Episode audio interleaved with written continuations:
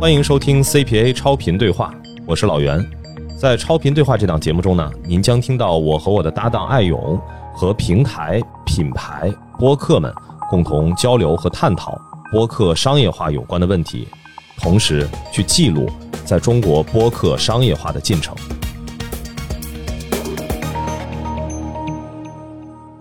各位听众朋友们，大家好，欢迎来到我们最新的这一期播客之 Pro 哈。然后我们的播客之 Pro 呢，这一期开始会有一个比较大的变化。那我们让老袁来先给我们做个介绍吧。哎，大家好啊！这个呃，播客之 Pro 呢，算是做了个升级。然后今天呢，非常有幸的，我们这第一次升级啊，就是跟关雅迪开放对话的节目做了一个并机播出。我们现在呃，播客之 Pro 呢，实际上就要改名叫 CPA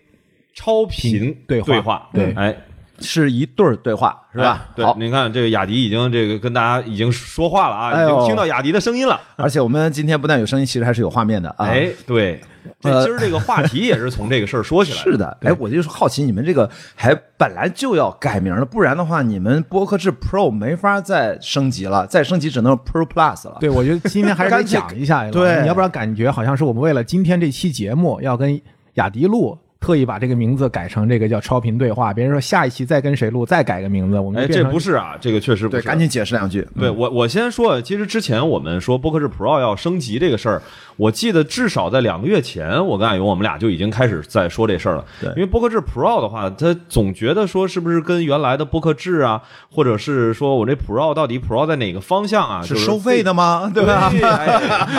哎 这总有一些这大家的一些猜想和误解。对然后正好呢，再赶上我跟艾勇我们这个 CPA 中文播客奖在去年的十月二十四号，反正也办完了。对，那我们接下来呢，实际上针对营销这个领域，还会有 CPA 的、呃超频奖超频奖。那其实我们很早就定下来要叫超频什么什么，哎，哦正好赶上呢上个星期。有这么一个通知啊，为了不混淆这个国家广电系统的一些专有名词，嗯所以所有在电台啊、FM 频率啊这样字样不能出现。都不能用了。哎，正好呢，那我们就说就超频对话吧，哎也符合我们现在这个升级之后的这个状态。对，我们现在是在上海哈，然后的话呢，就在上一周，我们刚刚做完我们在北京的 CPA 的这个城市站，就是我们的 City Tour。嗯，然后呢，我们在北京周六的上午和下午分别做了这个商业化营销的专场和创作者的专场，然后在前两天呢，我们又在上海啊，我们也做了两场。呃，CPA City Tour 上海站的活动，那雅迪呢也是在北京站的时候也出席，然后今天我们也在上海，也是我们呃京沪两地来回奔波啊。上海的也出席了，就最后我们快要结束的时候，雅迪拎着包子进来的。对对对我这算是最近的双城生活，感受一下，感受一下。对对对因为 CBA 今年很重要的一个想法呢，我觉得一个是在创作者服务这一侧啊，另外一个还是我们从一开始讲的就是商业化啊、营销这一侧。我觉得今天我们要聊的话题呢，也跟这个有关系。我觉得它既是对于创作者、播客的创作者来讲啊，他自己在创作上的。呃，一些更多的可能性的这样的一个探索，同时呢，也是从营销的角度来讲，嗯，怎么能够更加呃融入到现在整个全域的内容商业化的这个生态里面去。对所以我们今天其实主要想聊一聊这个播客视频化的这样的一个话题。对，就是那天在北京的活动，跟艾勇嗯就在外面，你在里面忙活呢，然后我们俩在外面就简单的就聊了几分钟嘛，我觉得有五分钟嘛，可能都都。反正没超过十分钟，噼里啪啦一通聊，就快速的形成一些共识。我说这些我的对播客自己的感受和观察，包括实践，在过去两三年就没改变过，而且要不断的、不断的去试炼自己。其实就是其中重要的观点之一，就是我觉得播客从来我就没有认为它应该是音频的。当然，我的背景因为是做电影超过二十多年，所以我对影像的东西这是一个基本认知，而且我觉得。包括我最近不断在学习，但现在也在什么又回到学校读博士什么的。我在不断的看书，我发现我们大脑认知感受本质上，如果我们从建立心流的角度，最快的方式，视频也比音频的效率更高，因为它人体整体来说还是一个视觉性动物。我们对世界的感知，从信号摄入的角度，百分之七八十左右都是视觉信号。所以我觉得音频当然。证明了它已经可以建立心流，大家可以听进去，进入到这个 flow。那么视频毫无疑问应该是加速的，然后跟爱勇相关的，咱们团队在做的 CPA 相关，它落在营销上。那内容如果可以把心流更有效率的建立和维持，那对于营销面而言，毫无疑问，你带了视觉之后，有了画面，不管这个画面是什么，咱们一会儿再讨论。嗯那毫无疑问，对于营销来说，那是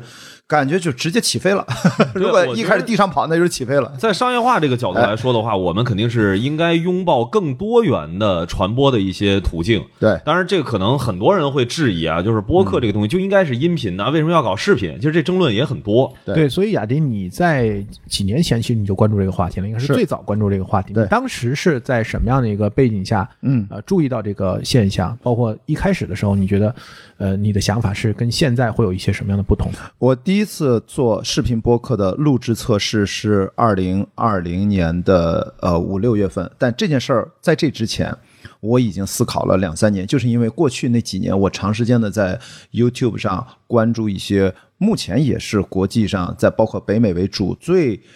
最受欢迎的、最有影响力的这些主播，他们的播客其实因为 YouTube 这个平台的诞生以来的推动下，也是技术发展的推动下，他们很自然的平滑过渡到就从音频到了视频。他们的视频有的可能就是单机位。可能有的时候就视频播客里面，它就是 solo。我们现在音频也有单人输出嘛，没错没有对话。还有一个就今天咱们两个人、三个人、四个人就是对话。那么在拍的时候，solo 就一个镜头，注意也有两个镜头的，而且他们也有手机竖屏画面的，也是剪切的。这样的话，画面会有变化。那么如果是像咱们这种对话式的，就我刚才讲这个好莱坞的三、三镜头法、三机位，其实就。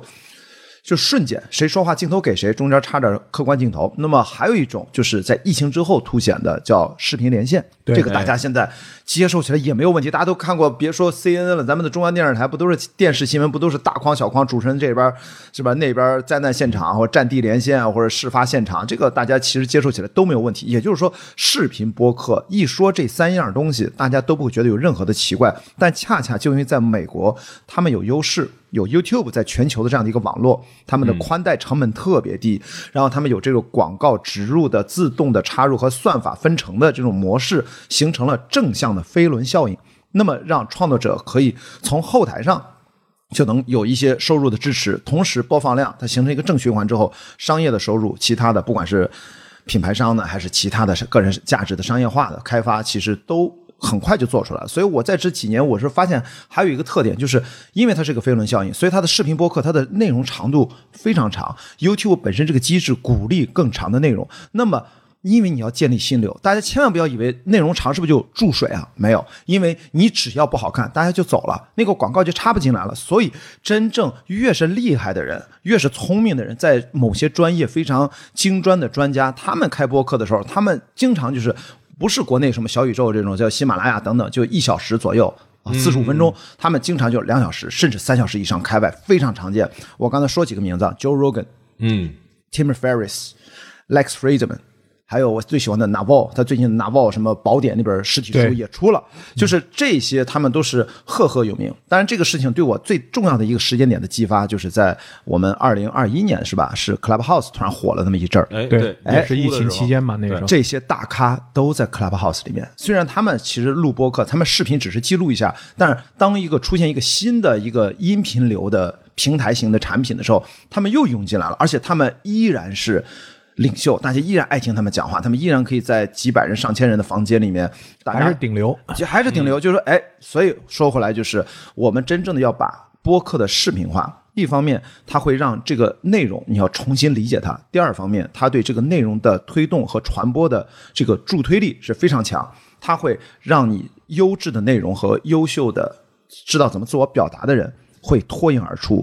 音频显然是在视频面前是受了限制的，但至于国内为什么一直没发起来，一会儿两位比我更有经验、更有 真实第一线的观察啊，这就是我的一个源头啊。对，我觉得雅迪其实讲了一个很重要的背景，其实就是跟呃 YouTube 以及 YouTube 非常成熟的这样的一个商业模式有关系哈。正好我也跟大家分享一下，我在创业的时候，一八年呢，那个时候呢，我们那时候研究就是 MCN 啊这个概念在中国的引入。那其实，在 MCN 在国外其实是一个很成熟的一个模式了，从二零零五年开始，其实就有 multi-channel network。为什么？就是因为这个 C 就是 channel，这个 channel 指的就是 YouTube 上的 channel，是的所以这个概念本身就是基于 YouTube 长出来的。嗯，那一八年我们那时候在镜头厂上，我也跟大家做过一个分享，就专门讲这个就是 MCN 模式对比呃美国、日本和中国。我当时还专门去东京哈，就是有这个全球第一家独立上市的 MCN 公司叫 Woom，、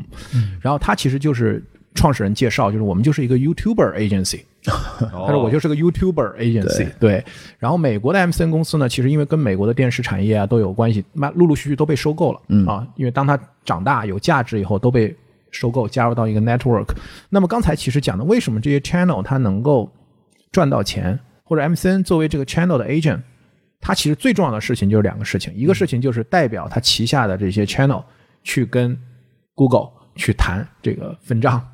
另外一个就是对接 for A，就是这些广告代理商去谈这个营销商业化。那最大头的收入，其实就像雅迪刚才讲的，其实就是来自于 YouTube 本身。对啊，那 YouTube 呢，它接入的是 Google 的两个非常重要的广告系统，一个叫 AdSense 啊，一个叫 TrueView。那 AdSense 呢，也是就是 Google 从最早 Display 广告就展示广告就开始了，就是自动的用算法给你匹配，对，就是跟你的内容有相关性的、强相关性的这样的一些广告，然后呢产生的点击跟创作者来付费。那算法呢做的非常的准，所以它不会让我们现在其实大家我也不点名了，就大家看可以看到有一些这个你的在文章里边或者在哪，然后给你配了一个广告，结果那广告大家就说我不想赚那个钱了，能把那广告给我去掉？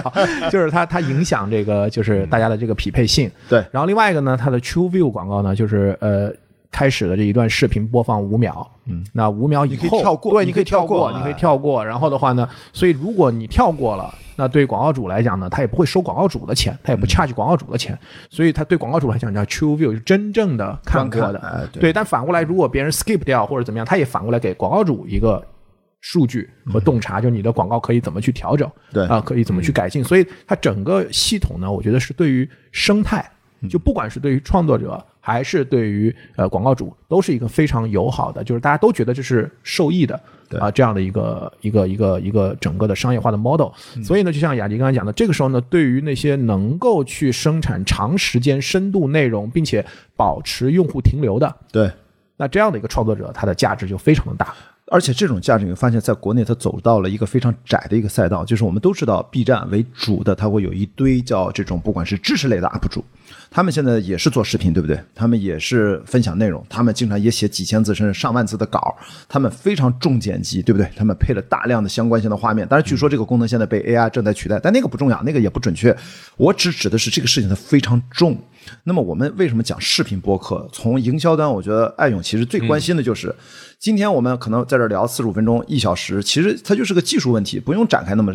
这么长时间。但如果我们是一个真正的一个专业性的问题，要慢慢的展开，其实不能说大学课堂那样，但实际上本来对话就是一个基本的内容信息有效传播的一个最原始的方式。然后我给你看全过程。当然，我借鉴的现在我自己开放对话实验了这么多年，我一直秉承的就是中间不剪辑。那我自己本来爱聊天，我自己做很多几乎都是个半职业的主持人了，就是各种的活动、电影节，我过去二十年一直在干这样的事情，所以我训练自己。我说，我们其实播客内容是有一种流派是不用剪辑的。我相信这种流派。我想说的是，你内容拉的长了之后，你的内，如果你优质好，你的信息量够，你的品质好，其实你的门槛高。我想刚才说 B 站 UP 主那一类别是指什么？是优质的对话类的博客，或者单口，或者连线都行。它可以源源不断的最高性价比的产出优质内容，而并不需要像现在那么重剪辑。你知道他们的更新频次，可能一周出一期那样的视频，他们就累吐血了。对，在 B 站如果能做到高质量周更，那非常可怕是那是非常但是我一开始我想表达就今天咱们这个话题，其中一点就是要释放更多优质的创作者的创造的想象力，并不是一定要在一个非常窄的赛道上就跟着就走下去了。没有，你可以自己引领。至少国外、全世界最热门的对话类的播客或者单口的播客，他们早就给出了示范。我会觉得这个东西是性价比最好的，无论是对内容者的扶持，还是从营销角度的对接。当然是一些视频网站，他们怎么去推广，那是另外一个问题。我们会有一些本土化的解决方式，一会儿咱们可以再聊下一个问题。至少在这一点上，大家千万不要有压力啊！我天呐，又要剪成那样，就要跟 B 站 UP 主那样竞争，没有。你的聊的内容够好，你真正的 insight，你真正的智慧，你通过语言准确、尽量准确的表达出来，不耽误大家的时间。甚至像我自带一点五倍速，其实听我播客的人没有倍速的，我语速已经够快了。那是以为自己开倍速了。哎，对他们一直哎，真的这个节目没有开倍速吗？真的，他们经常会那么想。我也不想浪费你的时间，我也不希望在这说片儿汤话，我也没有什么口癖。噼里啪啦咱们也可以说完，这个是可以训练的，你也可以做到，只是要花时间积累。所以我就说，在这个性价比上，视频播客，然后你传上去一周三更一次，两小时到三小时，其实按照你自己擅长的领域，或者你有找到自己的方法，它可以高效率的、稳定的输出。然后，其实我觉得这是一种本来就应该具备的形态，而之前一直没有。具体什么原因，其实我也不知道。嗯，哎，这我可以稍微解释一下。啊你说这个，说实话啊，就是大家现在一提起播客、提起 podcast，大家想到的就是就是 audio，就是音频。对啊但是实际上，在更早的时候，嗯，在苹果那个时候刚刚推出播客，它其实很早的时候它是分成音频和视频的。是的，是的。那个时候，因为我们现在如果是播客，呃，了解 RSS 这个技术本身的话，你会知道 RSS 它是可以包含文字信息、图片信息，什么都可以。和音频信息和视频信息。它 ISS 只是一个订阅机制，它并没有限制内容最早信息的对，载体。没错没错 blog 只是现在说更多的人在应用到 RSS 这个技术的时候，是在音频的播客这个领域，是所以大家可能会有了一个先入为主的刻板印象，觉得播客这个东西就是音频。这个确实是我觉得一直以来是一比较大的误区。对。我在这儿可以大概说一下，其实呃，播客在国内发展到某种程度的时候，嗯，实际上比如说在一二年到一四年那个期间，有大量的视频的脱口秀的节目，就是比较典型的，比如像高晓松的小说，对。然后还有当时电视台转制呃电视的那些节目，然后到不要忘了，还有我和张小北的每周影评周，影二零零九年到 二零一四年啊，你看正好卡在这五年。对对对。我们是最早的脱口秀吧，几乎上啊。那个时候其实是视频的分发效率更高，对所以大家把这种对话的内容直接通过视频网站的格式的要求去上传。对但是你会发现，绝大部分的目前我们现在，比如说你去问当初啊、你去听还是看这个所谓小说，还是老梁故事会，还是锵锵三人行，嗯还是圆桌派，很多人会告诉你说，当时他们是听的。是靠听，因为视觉在这个里面没有任何的额外信息的传达，对就是说在这种类型的内容当中，镜头语言是不承担叙事和信息的对传这个承承载的功能的。那其实我也一直是很支持，包括上次雅迪咱们俩其实也在另外一个话题里聊到过视频播客这个事儿。是的我是完全支持这个东西的。嗯，就是那你怎么看雅迪？你觉得刚才就是老袁讲的，他认为听就好了，哦，是这样，就是这里面有两个原因，一个我觉得在时代上为什么讲十年前呢？我觉得首先带宽技术这是受到巨大的限制，流量的成本，呃，流量成本加上带宽的技术，包括上传下载，包括我们手机看流量有没有 WiFi，这些便利性，嗯，十年前跟现在不可同日而语。没错，第二，我们的生活节奏，我们经常在聊。最近啊，我前几天还录期节目叫《附近的消失》，就是大家都在关心向彪同志那一系列，他说了几年的理论，就是叫效率性，就是功能性过剩，多样化的缺失。我们生活太便利了，我们现在看短视频刷的太高效了。我们现在没有一个东西真正的去，如果你没有这个意识的话，你不去对抗它，你就空心化，你就原子化，你就其实跟身边的人就不聊天了。你关心远在可能大洋彼岸美国的朋友，可能甚至某个国家的难民，我们关心俄乌战争，但是我们不会关心的门口楼下那个大爷。哎，我春节把这白酒我们不喝的都送给他们，就是你得跟他聊聊天。但是我们现在很容易就是。因为太便利了，所以我说视频化现在这种东西，它其实可以让你更自然的、延伸的、完整的去讨论问题。发表见解就要那种磕磕绊绊的。大家今天比如说四十五分钟，咱们是一趴。如果今天咱们啊坐在这儿，咱就预期没有限制，很可能咱今天要聊一个非常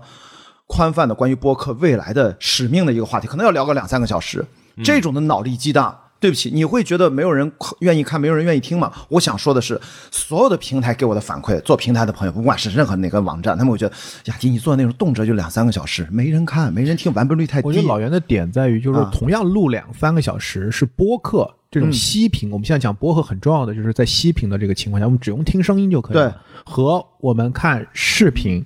啊，它的增值的那一部分在哪儿？我觉得这一点是我自己看的比较多，是因为如果你认为他们讲的这个话题真的很重要，其实你更愿意带入，你会很多人把看播客，他们不是像现在是陪伴式的，这就是我们的内容提供上导致的大多都是闲聊。嗯，缺少硬核类的内容。我去刚才说了一堆英文名字，那些主播我看到播，我看的非常认真，我把它投到我们家七十寸大电视上，他们就是三镜头法。按照传统的说法，哎，我不是在看《枪上三人行》，《枪上三人行》的确他们聊那个话题就是相对轻松的，他们就是一个范文娱的。可是，在国外的播客，这就是说到播客的内容本质分类，未来的赛道会越来越细分，就是非常硬核的，就聊自己的专业问题。不管聊文化、历史、政治和科技发展，所以说你看着他们，你会看到他们两个人之间的眼神的那种对彼此的投射，他们进入到某一个 zone。我记得最经典的一个搞笑的，我就举一个例子你就知道，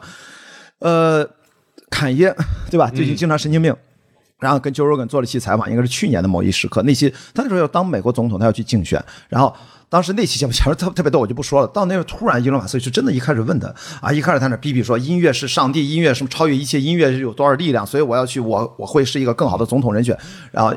这这这 Joe Rogan 也看着也不说话，后来就很冷冷的就跟他噼里啪啦说了一分钟问题。呃，你知不知道，作为美国总统，要了解美国的对外政策啊，以色列的问题，然后各种的各种战争的问题，各种各种问题，叭叭叭，就是说你你说到这些问题，你对这些问题方面有研究有了解吗？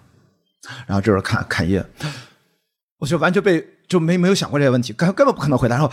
你看那个画面，就是你看那个画面就，哎，这这个时候咱们的弹幕就说此画面非静止。我跟你说，过去十秒、二十秒，呃，你看现在如果听播客，大家不知道我在做什么表情，我在模仿秀，但视频播就能看到我。我这我我都我这乐都不行了。我说，呃，在播客里这段被剪掉。对对，播客里面就被剪掉。然后然后呃，那么下一个问题，然后就这只能这样丝滑。但是这种就是在我们传统的认知里面，就会认为就是你说的被剪掉。那么当然这是一个极端的例子，但更重要的，我再举个例子，就是我最近在看一个哥们儿，他非常有名，在国外，他讲 fertility，他讲的是关于人类的这个生殖啊，嗯，什么呃，就是非常科普的一类东西。他这方面最顶尖的一个专家哦，他更极端，他是 solo，他就打了个光，还不错啊，摄影棚那个光，他就对着话筒。当然我也不知道他前面是不是有个大电视，他说会翻稿，没有，就很自然的。我操，就跟你讲讲了两个多小时，还纯英文的。但是我就是 YouTube 是有那个自动的人工智能的字幕，YouTube 还有把人工智能字幕、人工智能翻译成中文，你可以选择翻成哪关，就你可以看个大概，你听我大概能听懂百分之五六十，加上字幕我 get 到百分之八九十，差不多就可以了。一些专业词儿听不懂没关系，你当然要看视频，这个东西没法看音频的。看音频就是这个东西，你当然可以理解说我是在上课，但是我感兴趣这个话题，我就看进去了。他说的有意思，当然大家千万不要理解说，哦，雅迪说难道播客以后都是课堂了吗？你们找了个教授来聊，就跟上课一样。OK，不是这样的形式，对不对？差别在于你是不是聊的有趣、生动、节奏感。我昨天刚今天还看了《I Have a Dream》，就是我看了这段原始视频，我以前没看过。马丁·路德·金在做那个现场演出的时候，你就会发现他就是真正的一个 rapper。他就真正的是一个像唱诗班一样神圣的那种感觉，他能建立起来。这种东西我以前就听过音频啊，我一看那个视频，大家拥拥戴着他，他把 I have a dream 永远放到上一句的尾巴先说出来，大家马上就在呼应他。就这些东西都是强大的视觉力量，以及我想说的是，是我们这些主播、这些厉害的老师、这些专家们、这些聪明的人们，你如何用？在镜头面前，很自然的用你的个人魅力，用你的语言，用你的节奏，用你的神态，用你的所有的肢体语言去传递信息，去强化你的信息。这个时候，你的观众他会知道，如果我喜欢他，我就是要看他的视频版，而不能只听音频。这个就我们以前在传播学里面讲，就是真正你的 message 在整个传播的这个效果里面，它其实起到的比例只是一部分，当然啊，相当大的部分就来自于你说的 gesture 表情、动作、姿态，对吧？这些东西这是基本的认知科学。我们都知道，我们在学习语言的时候，我们当然是听说读写，要调用所有的感官，我们去接收这个信息。但是我们现在国内主推的播客强调的一个最常见的一个词叫什么？叫伴随式，只是说播客是一种叫伴随式的内容或者信息载体。我想说的是，我们能不能再提出另外一个词，叫沉浸式？嗯，真正的沉浸式才会真正的人家这么棒的 insight 对，或者他们的人生智慧、专业智慧，对于你才有真正的你有机会沉浸进去，你才能去消化。所以当然我对不起啊，我现在说到这儿，当然是一种比较高的要求。我也知道，在国内目前市场相对来说小众一点，以及对目前现存的创作者来说，可能是一个过高的期待。个很大的挑战。但是咱们今天在这儿聊天，不真正的价值，不管我们的听众这个节目啊，我们的超频对话、开放对话，可能我希望我们的听众，不管是品牌主还是未来的平台方，更重要的是，突然意识到那些此刻你还没有做播客。然后你发现哦，其实这个事情我是我天天在大学讲课，或者我天天做了很多线下的演讲，比如说刀姐随便发一个视频号，我昨天还看了，他讲为什么 B 站那个董洁可能会火，比如说易公子，人家做这个语言训练多少年，易公子就天然适合做视频，就他的那个语言姿态，他那个神态，他就是超级火，超级大 V。就是对于播客的现在这个小圈子，我为什么我作为一个电影行业进来做播客，我从我一直跟老袁说，我从来不介意。现有的这些播客圈的每一个主播对我的看法，我完全不在意觉得。自己是局外人。不不不是是，我是说，在我的心目当中，播客是一个更大的东西 更大的东西，应该让更多更厉害的人进来，然后让他们去把他们的精神世界展现出来，那才是播客这个载体，它起到了在我们这个社会当中它的积极的价值和意义。我不要做成一个我们就是还 NPR 翻了本书不错，但那本书一看跟国内关系不是很大，我们不要去 follow 它，我们其实可以把这个就是让大家的思路打开嘛，更打开。对对因为我其实对这个播客本身的理解啊，就是可能之前很少会在节目里头提这个事情，因为大家都觉得我可能一开始就是对音频的播客的这个热爱，好像之前一直都是因为是自己是个资深的听众怎么样。我自己之前也是做视频的，也是在上次我也跟你提过，在爱奇艺其实有过自己的脱口秀的这个视频的节目，也更新了好多年。对，呃，其实在我看起来，所谓的刚刚雅迪提到的那个伴随性，嗯，所谓的播客的伴随性，它其实是在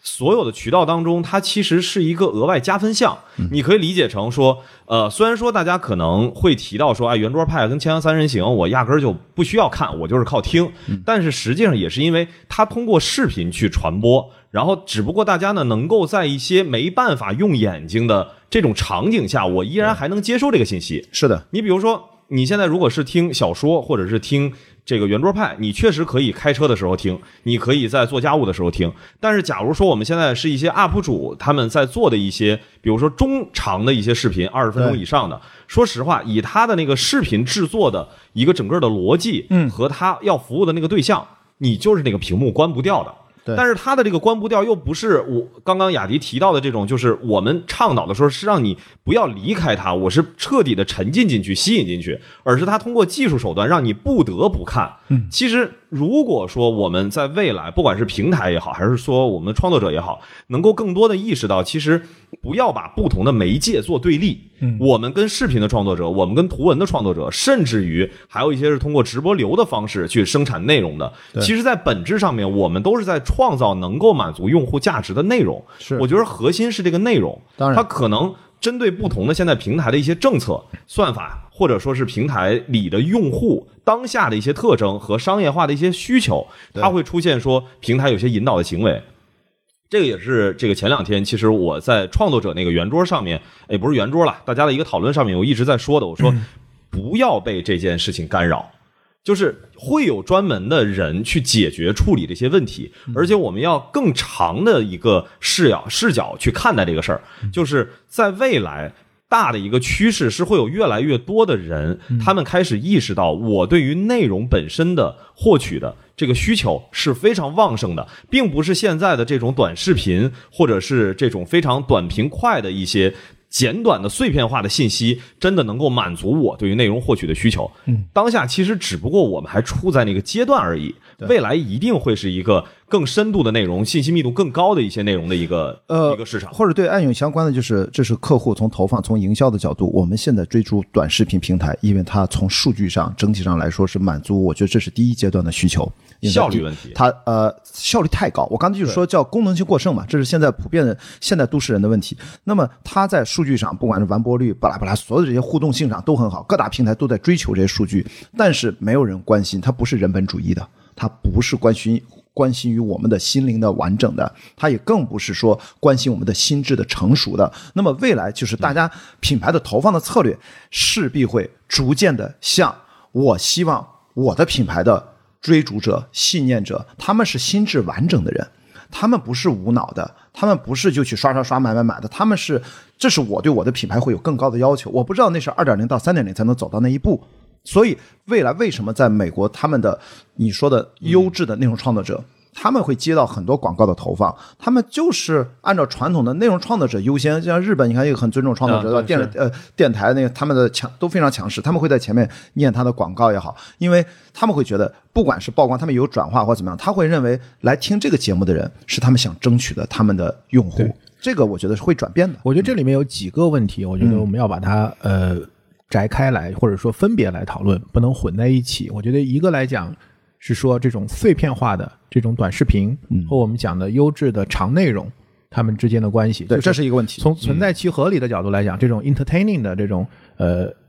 动次大次的这种短视频，它是刚需。当然在现在从杀时间的角度来讲，它是刚需，所以它有巨大的流量价值。然后这种短的内容也有内容营销的价值，它也仍然可以作为一个内容营销的载体。对，对，但是深度的内容呢，我觉得它更像是一个我们讲什么，就是优质的 IP，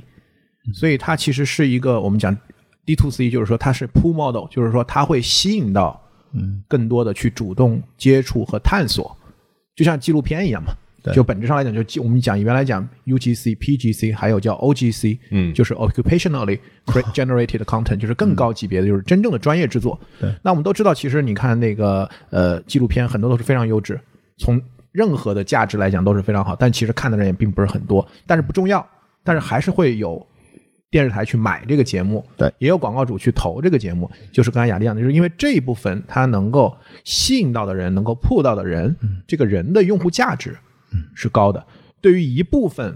不是打那种 mass，就是大众市场的这种品牌主来讲，这是一个非常高效率的嗯，去获得到他们的精准用户的这样的一个一个手段和媒介，所以这是一件事情，就是说，呃，并不是说未来一点零到二点零以后，大家就都去看这个更深的、啊不会更长的内容，对对，它肯定还是大量的内容都是这些 entertaining 的，但是就是说，对于会有区分了，对，会有区分。我觉得这是第一。第二个来讲呢，就是说伴随和沉浸啊，我觉得这个其实它其实也是一个并存的状态。它其实就是我们传播学里讲的，就是热媒体、冷媒体，对就热媒体、冷媒介，对吧？就是这个概念嘛，就是无非说到底它是个背景音，嗯，还是一个它是一个非常仪式感的。就我们举例子，就是你看电影，看电影的时候你是要去开始之前先去洗手间，为什么先去洗手间？你接下来你要全神贯注的。坐在那个地方，然后很深度的去跟着这个故事的讲述去走。但如果你是看一个就是这种背景音式的，不管是以前的收音机，还是这个现在的播客，或者说有一些节目，你是可以来回走动的。啊，当然啊处理很多事情，然后等到有哎有听到什么点了，你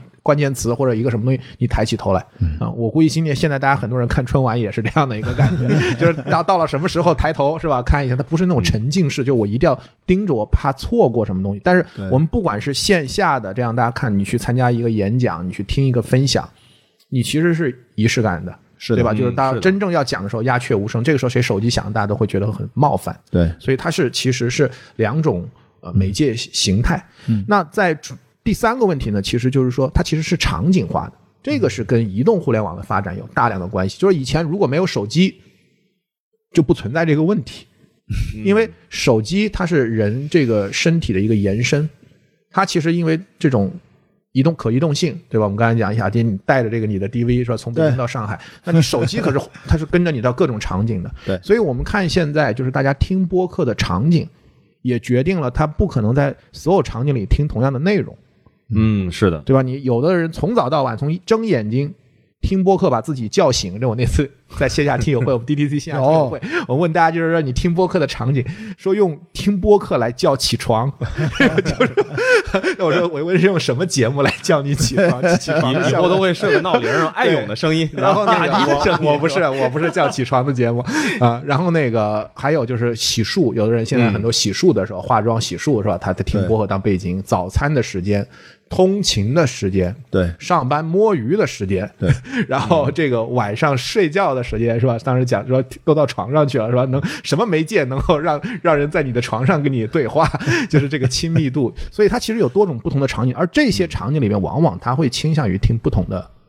内容。对是吧？有一些这种内容就是比较硬核、比较干的内容，他可能不能不愿意，也不适合他想在一些比较呃不方便的这样的一些场景所以。就是这个事情不能我们用一个特别孤立的方式去看，比如说这个听众只听什么类型的内容，我觉得大概率不太会有某种，比如说我们现在的这些听众，他只听特定的就那么一档节目，或者是就只追着一个类型的节目，嗯不会的。但是有一种可能性是，他获取其他的这些这个内容在场景之下，它可能用的不是音频，这个我倒是觉得是有可能的。嗯，因为这其实就是所有的人，他们都是要自己的需求也是多维度的。对我刚才前面讲的所有这些，不管是视频化，还是说你内容能不能更加精专一点，你的表达能不能更饱满和丰富一点，都是说我们要给予市场更多的选择。是的，因为目前现存的问题，我完全不反对短视频，我也完全不反对所谓的到底是陪伴感还是必须得成，不是的，而是说我们要给出更多的。更优质的内容的选择，因为实事求是的讲，很多的朋友，因为他不知道这个东西对他好，是因为他没有听过，没有看过。其实他也看过。我举一个例子，大家就立马就明白。你知道谁是最适合做视频播客？这这样这样的人，其实能说出一串来，他们都适合。罗翔老师，嗯嗯，你想想，他讲一刑法课，那是不是长视频？是都被人切成无数段，在网上每一条都是爆款，因为他每一段刚好讲一个问题，讲一个问题其中的几句话，讲了一个小道理，大家不但要把视频切碎了消费它，还要把它做成长图来转发它。那最近我很喜欢的，比如说刘晴老师，好吧，这刘晴老师虽然上了很多散的节目，因为他自己没兴趣，但凡他有兴趣。他就是一个人在家给你讲一些他上课的内容都可以，他哪怕就把他大学课堂讲课的过程把它拍下来，都是很好的视频播客，或者找几个他的研究生还是说呃博士生跟他对话一下，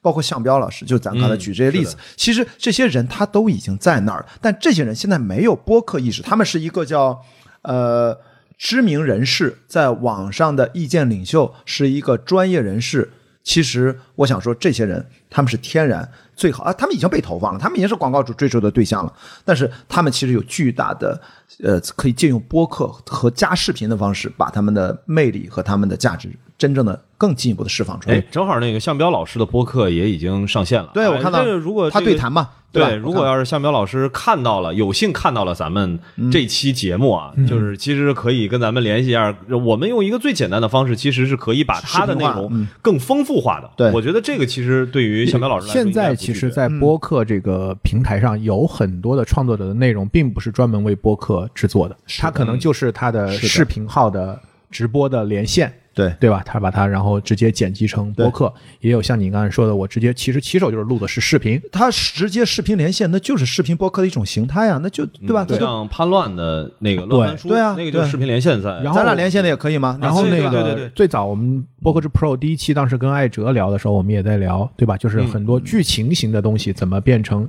变成播客的这种有声的这种、这种方式来表达，我觉得它是一个就是两边在互相拉扯，就是说哎再去牵引的这种状态对。但是我觉得今天雅迪提出的一个点呢，我觉得非常重要的是，就是说作为行业的从业者，或者我们作为 CPA 这种，就是在去呃记录一定引领记录、见证、推动、引领这个行业，或者说希望整个产业能够有更大的这样的一个价值，不和社会影响的这种平台来讲的话，我们应该就是在今年或者在一个这样的一个时间点去提出这个议题。对就到底这个播客的视频化可以怎么做，有哪些可能？对而并不是一定说你必须这么做，但是它一定是一个呃方向，就是说或者说对视频平台和音频平台来讲，其实都是一个可见的。呃，非常有利的这样的一个一个一个趋势因为。我觉得，其实刚刚雅迪提到了一个我跟创作者交流的时候，他们最大的一个困惑，嗯，就是好多人跟我提说做视频这个事儿，当然想做呀，但是觉得在视频这件事情上要投入的成本、精力以及。当前跟其他的视频的内容去 PK 竞争流量上面，觉得自己一个是要投入巨大的成本，然后第二个并不是自己擅长的领域。其实刚刚雅迪提到这很关键，我们就应该是按照原来我们制作音频的这套输出的逻辑，继续去做视频，而不是我们要去追逐那些本来就是把制作的，就那是他们那些非常高难度的 UP 主的视频，也是视频当中的一种形态，而不是唯一形态。没错没错没错。所以我给大家再安慰一下，就是但凡有这样的 想法的音频主播们，嗯，我现在大家看到我们这一期实际上有三台 DV 摄像机在拍我们，你可以买最便宜的摄像机，其实可能你可能几百块一两千块都可以，你都不用高清一上来进。进入带货逻辑了啊，对 对，这个商业我只是告诉大家，就说我现在这个可是某个品牌啊，我们要感谢一下佳能嘛，毕竟人家给了我这三台机器啊，是非常 XA 六五啊，值得大家买啊，这这 图穷匕现啊。对，最近啊开开始开始开始带货了，真的带货了，已经卖了好几台了。时间快到了。对，时间快到了，我看这期这期节目要结束，赶紧说点真的。然后呢，其实你会发现，什么设备没关系，你如果三台手机立在这儿，如果你插着充电宝，你的内存够的话，也可以。嗯所以说这个视频完了之后，你当然麻烦是剪辑，但是这个这这种我们对话的博客它瞬间，如果你不想自己做，我也不建议你做。如果你还没有那么的差钱的话，我现在公开一个市场的标准叫什么呢？瞬间，呃，一一分钟五块钱。你在这个上下可以波动，你可以找三块钱、四块钱，意味着五块钱意味着什么？一小时完成片啊，瞬剪，但是剪剪的稍微别太偷懒啊，一分钟镜头也不换，那也太夸张了吧？正常的谁说话镜头给谁，什么老老老说话切换，那镜头切的密一点吧。那么一小时就是三百块。啊，我让我们制作人也记一下，对。跟我报的好像不是这样的一个价格。我我的意思是说，这是我刷脸，我或者说我请朋友帮忙的价格，真正的市场价格可能比这高，但没准你找一些，注意啊，这件事情你不需要找任何的专业人员做，任何人都会，随便弄个剪映，弄个剪辑软件，把三个视频条一拉，跟这音频一对齐，为什么刚才要打个板儿？对。齐了，生化对齐了之后，切一下，切一下，切一下，切一下就完事儿了。所以说它是个机械劳动，所以你可以外包出去啊，字幕现在也是平台自己给配。我现在坚定的告诉大家，就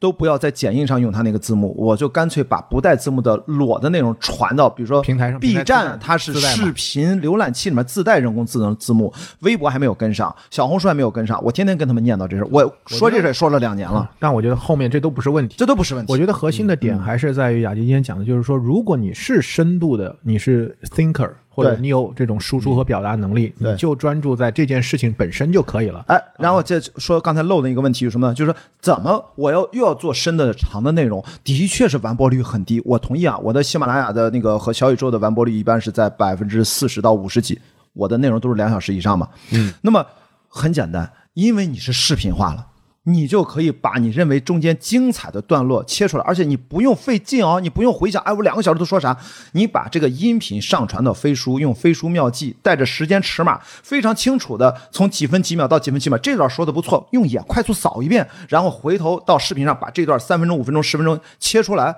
随便短视频平台去分发去。然后你随便在那个短视频平台里面去加任何的商业元素和招商内容或者是营销内容，也就是说，音频是做不到这一点的。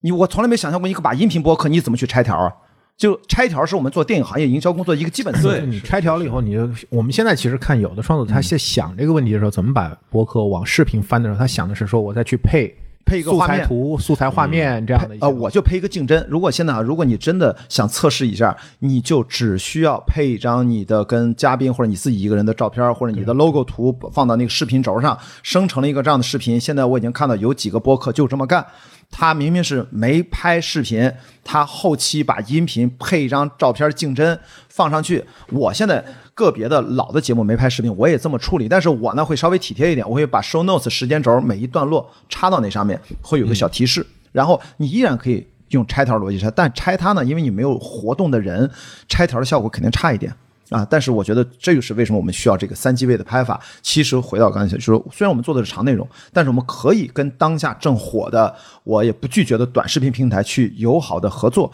当年 Joe Rogan 他因为要签那个合约，从 YouTube 到 Spotify，Spotify 独家了之后，YouTube 它只能把每一期的一个精华几分钟预告一样，每一期抽个两三段吧，放到它原来 YouTube 上账号，YouTube 上看不了主板了，所以你也可以这个东西基于用 YouTube 他的账号给 Spotify 引流了。那我们的道理也是一样的。对，我觉得这件事情还是非常有价值哈。就是在二零二一年的春节，其实我跟播客结缘，就是因为我在一些场合也讲过，就是我上 Bessy 备忘录的节目嘛。对，当时他就做了一个新春特辑，就是邀请不同领域的一些专家来去讲一讲他们各自对新的一年的一些趋势的展望。嗯，当时我就讲，我就说二零二一年那时候，我说认为直播的这个那一波的直播的兴起，会带来给知识型的创作者一个新的机会。包括播客，其实你看，就是播客，其实它筛出了一部分就是知识型的创作者，因为他要在比如五十分钟、一个小时的这样时间里面去输出，嗯，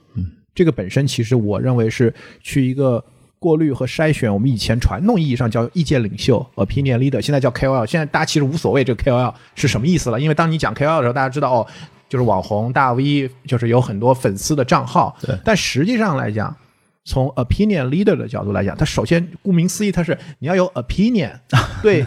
agenda 对特定的议题话题，你要有自己的看法，然后你能是 leader，就是你能影响、改变、引领。其实它本身在原来的这个教义上，它是是是一个就是我们讲的这种深度的知识型的这样的一个嗯。一个概念，而并不是说你是唱歌跳舞多多大的对，一个唱歌跳舞网红小姐姐，你是 KOL，这个对才用严格意义上它并不是 KOL。呃。所以我觉得就是说播客，包括你刚才讲的，就是长的这个视频播客，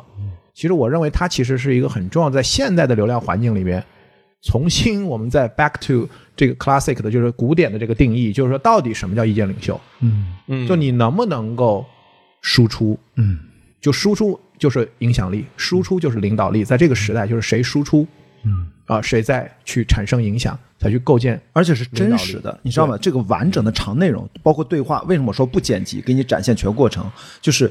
你其实你可以有个大纲，你可以提前做非常充分的准备。像我基本录节目连大纲都没有，就是你是有没有真东西，而不是短视频。其实很多都是假短的，视频是表演提剪切出来的本质上都不是剪切，它就是表演，对就是一段台词，一个剧本，然后大家把它演出来。我们路上还在聊那个抖音上的一段但是很多的可能你穿个白大褂，嗯然后你就。表现出来，表演出来，你是个医生的角色，但实际上你根本就不是。但是在一分钟三十秒这个里，你是能够去 deliver 的，因为东西都已经写好了。但你把你端在一个直播间，或者把你端在一个播客里，把你端在一个镜头前，让你讲一个小时，对，这是关于 authenticity，就是你真实感，你的每一个你是否 decent，你的表达，你的整体是跟你的受众是 OK 的。因为哪怕连直播间现在纯叫卖场的那种不停的狂喊式的、那种直播间，现在也在分层了。现在大家也都觉得我不能只接受那一种大卖场式的，不停的几折几折，真的假的，就那种东北表演风格，就那种感觉已经不行了。也可能也得有城市小清新风格啊，中产需求那种。直播间也在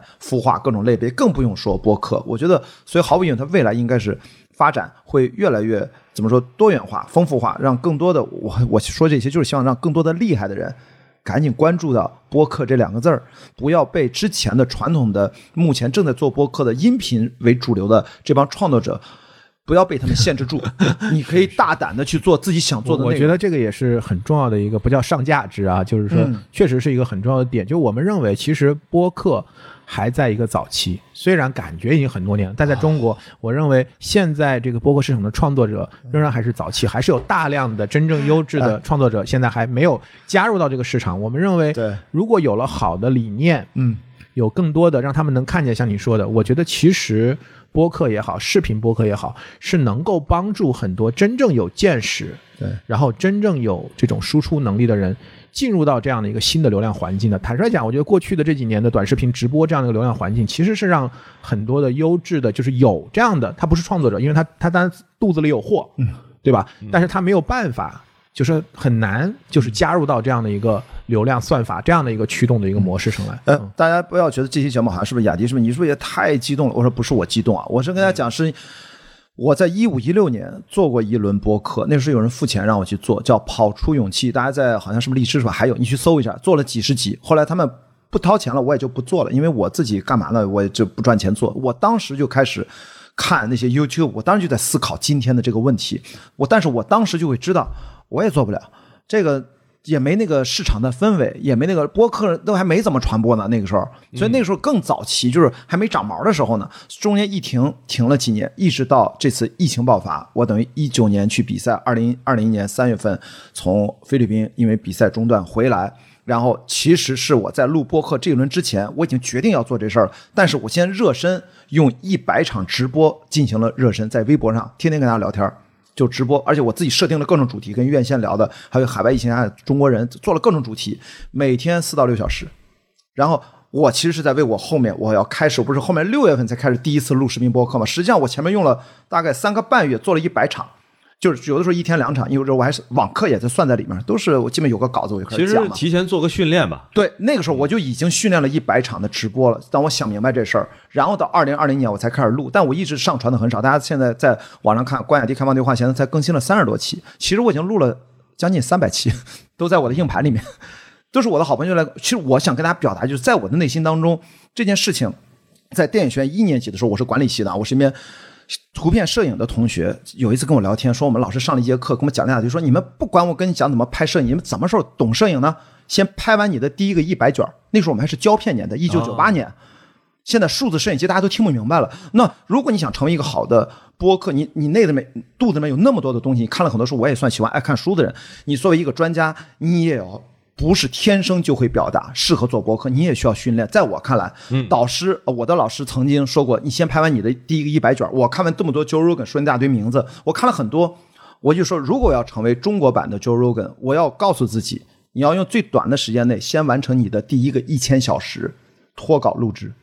就这么简单。我在没有完成这个目标之前，我不会站出来随便逼逼别人。而现在我基本完成了五百小时到六百小时左右，还有三四百小时呢，所以我并不着急去商业化，因为你要相信这个事情的价值。那天跟安永就聊，所有人都在质疑啊，你做这些事情没有意义，没有人看，没法商业化，没有商业模式。我就说对不起，真的，这是每个人的视野不同。我同意 YouTube 的机制跟我们国内不一样，我同意美国的观众他的观看习惯、公共广播的历史发展基础跟我们不一样，我也同意他们的汽车文化比我们更早了几十年。但是，无论从时间胶囊的理论还是各方面，美国理论上火过的东西，中国要火；中国火过的什么 TikTok，美国也会火，这是一个互相拉通的效应，它只是一个时间差。那么刚才说 Joe Rogan，他从 YouTube 搬到 Spotify，二零二零年我们都猜是一亿美金，但是坊间言传，一直到二零二二年，去年大家才明白这个 exclu 呃 exclusive rights 排他性的这个版权 deal 是两亿美金。我想跟大家讲，你只要够厉害。Joe Rogan 是谁？Stand up comedian，他是一个喜剧演员，他是一个体育解说，他体能也很好啊，我也是体能也不错。我的意思就是说，像这样的人，他每年他赚几亿美金，他比 Oprah Winfrey 早就不知道比他影响力大多少倍了。他是整个地球上单一节目听众观众最多的主持人。然后你现在告诉我，这个东西没有商业模式，我是不信的。所以我现在今天进行一个分享，快速分享，就是说我这是在传递一种信念感。不要被眼下的时间所困住，但前提是如果我吃不上饭了，我说的这都是废话。我因为吃饭还好，我可以再等几年。现在只不过是二零二三年，也就是说，如果我到了二零三零年，我还没有把今天所说的所有东西我践行了，又践行了七年，就等于我践行了十年，一万小时都 OK 了，我还没有火。对不起，那是我错了，我到时候会认的。但是我觉得应该不至于。不会不会，还有一个很打的一个点就是老袁那是讲说播客圈为什么这个事儿没有像你那么紧迫，又跟很多原来做播客的人也不差钱是吧？对对对。但是啊，对做播客，说实话，我始终觉得它有某种程度上的隐形门槛儿，就真的是你得有一个自己的立身之本，门槛非常高，不是隐形门槛，是门槛非常。我现在在说句，我现在在是让那些其本身已经在那个门槛之上的人唤醒他们。没错，我说句难听的啊。那天我一个作者跟我，他写了本书叫《人人都是播客》，我还帮他录期节目。他这个人人都是播客，从他书的角度，每个人是都可以录五期播客。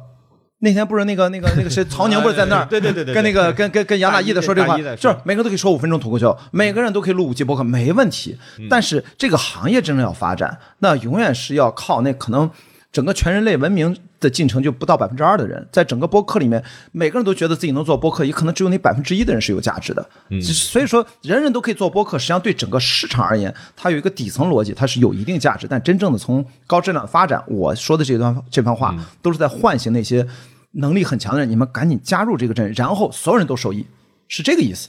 说如果所有人都加入，那他也得等十年呢。另外，他也需要不用一万小时、一千小时，他能熬过一千小时。很多人他是熬不了，不像我，是个耐力运动员。我说训练一千一千小时，我真的是在默默的训练一千小时。我也不想去说服谁。我觉得其实不一样你看哈，就是播客这两年其实发展已经算蛮快的了。我觉得他的这个就是现在听播客的人也也是千万级别的人在听了，但是它的上限也是有限的，也不可能所有人都听播客哈。就是在整个的这个逻辑上面来讲，但更重要的是按照我们刚才讲的那个理论，就是我们再把场景切一切，嗯，对吧？再把内容切一切，嗯，所以真正的就是需求侧总时长的这个需求也是有限的，嗯所以它最终仍然肯定是一个优质内容。去 stand out，就是说它要去一定替换掉，不断的去替换掉这个，就像你说的，如果他听过了很多优质的内容，对，他再往回听，他就他他听他不他没法没法往回播客这件事情是无法往回的，就是大家抱歉，我说了很多英文名，我不想再重复它了，就是因为当你看到最好的东西的时候，你甚至都无法接受自己嗯没有真正的完整的努力过。我当然我知道我还远远不够啊！我说中国球员可能人家一百分啊，就他九十九分吧，他九十分吧，我现在可能二十分、三十分，我现在奔着四十分去了，距离我认为自己六十分及格都还有距离呢。所以一千小时是很重要的。不是这个，其实就跟人对于生活水平的这个因为因为追求情况最简。单的一个点就是人只有二十四个小时，嗯对怎么样他你倍速再拉满，拉到起飞两倍、两点五倍，听不了了，就简直你的就换言之，你的总时长的容量就就只有这么多。这个时候要跟大家讲一个我的个案啊，就是大家别听我说多了，好像都奔着我去。就是一，我年纪四十多岁，我其实最重要的一点是什么？就是我因为短期内不会再做电影，几年后我再回归做电影啊。就是因为做电影这么多年，其实最重要的是要我们每一个职业都有自己的认同感。暗勇做营销那么多年了，这老袁有自己的媒体身份，我们都会有个自我认同。我会其实。我会坦诚的告诉大家，这是个非常私人化的体验，就是在电影行业过去的这几年，嗯反正各种原因了，我就不展开聊，会让我的自我的那种认同感降低。我现在反而就是因为这训练这一千个小时，过去这三年，也是疫情这三年，我越来越坚定的相信，我可能作为一个视频播客的主播的自我认同感在快速的生长出来。就是我作为一个独立的人，我并不从来介意我被冠上什么标签。最近一个最搞笑的标签叫“男大学生”，你知道吗？作为一个全日制的上海交通大学，真的突然我觉得这个标签太诡异了，而且成了一集播客的标题。我昨天晚上不是朋友圈还转了吗？但是我会从，听着很诡异，真的这个女大学生就很正常，为什么男大学生听上去作为放到我四十多岁男性就有点问题？男大学生、女博士是吧？就是啊，就有点怪异，有点怪异。所以我是说这件事情，你如果某一天你在这上面找到了你的自我认同感，这个并不是说我在这儿我要奔着赚钱来，或者你以后会赚到钱的。但如果你找不到这个认同感，其实可能就是姿势方法还可以再调整一下，嗯，慢慢找到最适合你的。今天聊的这个视频就是视频播客。对我的，我是一个视频播客关雅迪开放对话的主播，我可能未来会经常的会把视频播客四个字儿放到前面去强调，因为这个对我的自我认同感，这个感觉是最契合我，认同度最高。对我们其实 CPA 在今年的几个升级哈，其实我们在这次北京站和上海站其实都有跟大家去分享。除了我们本身在奖项上的这样的一个升级，那我们的 CPA 中文播客奖肯定还是会在百大提名人的机制和内容赛道这一块儿去做继续优化。另外一个就是一开始我们讲为什么这个节目叫超频对话，就是因为我们还会推出专注在营销和商业化，因为我们认为播客的这个市场的良性的长期的发展，其实过去最大的一个瓶颈还是在商业化。是所以超频奖呢，那更多的会关注品牌。播客营销啊，这里边的案例。那么除了这两个奖项的升级之外，其实今年我们很重要的就是在输出侧，除了这个我们 City Two 活动，然后这些之外呢，对创作者的服务、串台，然后邀请嘉宾啊，我们现在上海和北京都有线下的 CPA 录音棚，还有再就是对行业的输出上，就是我们一年一度的播客营销白皮书，嗯。和我们可能要去出的这样的一个呃 CPA 中文播客幺零幺的中，但在这个里面，我们今年一定会提视频播客这个概念。是的，对对我，我觉得希望就是视频播客能成为二零二三年播客这个产业生态里面的一个非常重要的议题。对啊，至少大家关注到，一起来讨论，一起来尝试。对啊，我认为它是一个非常有价值的这样的。我也觉得这个视频播客这个话题啊，在咱们整个超频对话里面，这个肯定不会是唯一的一期，这应该是个因为接下来的话，比如说针对说视频播客，它。到底对于商业化这件事情，从效率来讲，还是从品牌的需求来讲，能空间都对会大这一部分的话，其实我觉得展开聊，可能真的得做个所以几期节目。当是一个我们这个 CPA 关于视频播客第零期的一个开头哈，对吧哎到底是到底是第视到底是视频播客还是播客视频，对吧？哎我觉得过去可能很多人把这个问题没有想想对，他是反过来想这个问题。是的，然后我为什么我说过去三年我跟不是跟李叔探讨过，跟很多播客的小伙伴探讨，都是在很小圈子内部探讨。因为一五一六年我就觉得我也做不了，我也觉得看不到这个东西，但越来越清晰的时候，但是我觉得一直等到二零二三年了都。然后我觉得你们都已经说了什么 CPA 是吧？作为一个什么又是一个什么元年的那个梗不重要，但我总觉得再不讲这个再也不讲这个梗了。但我觉得二零二三年是不是我可以稍微的，在我积累了就是将近一千个小时视频播客这种面对摄像机的这种表达，或者面对啊、前摄像头的这种表达，我是不是可以把这个视频播客我也算可以站出来说说点儿了？因为不管是现在像象征啊、李叔啊，他们都做到一千小时，呃，不做做了一千期了，对吧？已经有一千期的节目了，嗯，但是他们都是。偏音频的。对我觉得我能不能最早的成为那个做了一千个小时的视频播客的主播？我觉得这个事情对我个人是有意义的。对，我相信雅迪和这个我们这期节目哈，应该会在这个话题上留下一定的位置，就是我们其实就留个小小的印记，对就就可以了。做一个引子，能够对第零期 demo 一下，让大家更多的人能够来参哎与。也期待着说今年咱们这个超频啊，呃，超频奖里边啊，是不是能有视频播客商业化的案例出现？对，我觉得可能在呃 CPA 一定会有中文播客奖和超频奖里面，我们都可以去考虑所以这样的安排。我后面啊就快速地就补充两个关键词，嗯就是没准是咱们如果再录下一期，咱可以预定一下，就是就是那天我们在短短的五分钟之内，其实今天刚才聊这一个小时，已经马上一个小时了，其实只占了三分之一，因为我那个爱跟跟爱勇啊效率非常高，就聊了六个字儿，嗯。视频共创线下。线。下，对我们主要讲了一下线下。所以今天我们只用了一个小时，只聊了视频这件事情，共创和线下。如果你们俩觉得合适，至少在超频对话里面，咱们可以再再继续再串台把什么我正在做的播客观影会跟樊玉茹我们俩发起的，嗯。到底加上曹宁啊，然后第一期是带着 Steve 对吧，做了深海，当然现场也有视频哦，所以到底我们是怎么理解共创，我们怎么理解去呃线下活动，这也是我过去几年的思考，因为我在喜马拉雅上第二个专辑就叫做关雅迪共创播客，我当时就推了两个概念，叫视频播客和 co-creative podcast，叫共简称 co-podcast，、所以我希望这个这些概念都能够在二零二三年大家都已经在做了，这个概念我已经提了好几年，但是大家现在都已 OK 已经有了心智共识了，我们可以说点事儿，都是跟营销息息相关的。好呀。OK，好呀。好，那也感谢雅迪，然后给我们提供了一个非常舒服的视频播客的录制环境哈。对，今天这个你看是不是很简单、简约、有效，对对还 OK 哈？跟你想象的怎么样？是你想象这个画面吗？我我要看那个最后出来的片子，哎哎，这有点结果导向，哎，马上进入到这个职场身份哦，我要看看最后剪出来啥样对，。我要不是，他可能是关心镜头里，边我要不是表现怎么样。看广告主最后看到是什么样的。哎，这个哎，看这个是真的。OK OK，感谢，啊，好，我们下次再见，下次再见啊！嗯，好，拜拜。拜。拜拜。